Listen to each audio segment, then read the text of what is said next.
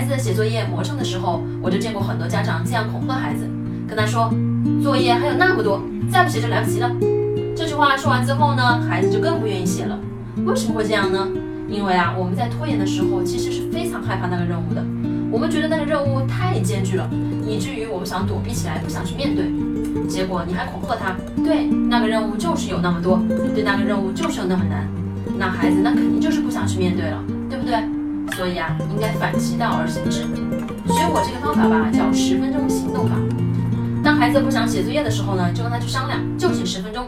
十分钟之后想不想写，咱们再商量。我觉得这个十分钟呢，就会启动一个人的行动，让他感觉到其实那个任务没有自己想的那么难。拖延可以说是继癌症之后啊，人类最难克服的第二大疾病。我觉得拖延有一个很糟糕的结果，拖延它会把一个人变成一个平庸的人。本来呢，我们只有六十分的才华，却要和别人去 PK 八十分。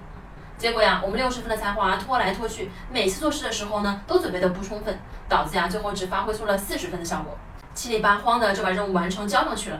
也就那么回事儿，这就是为什么很多人平庸的原因。我们只要能够克服拖延，发挥出自己全部的能力，做好充分的准备，其实每个人都比自己想象的要更优秀。